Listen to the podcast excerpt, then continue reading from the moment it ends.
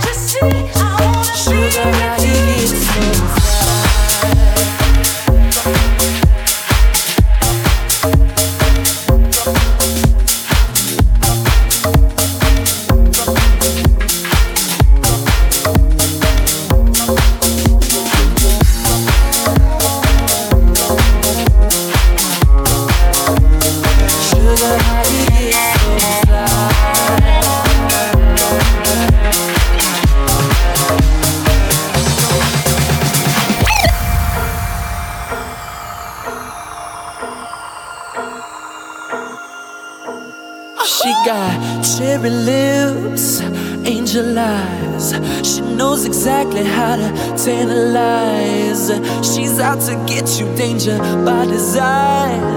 Cold blooded vixen, she don't compromise. She's something mystical in color lights. So far from typical, but take my advice. Before you play with fire, do think twice. And if you get burned, it's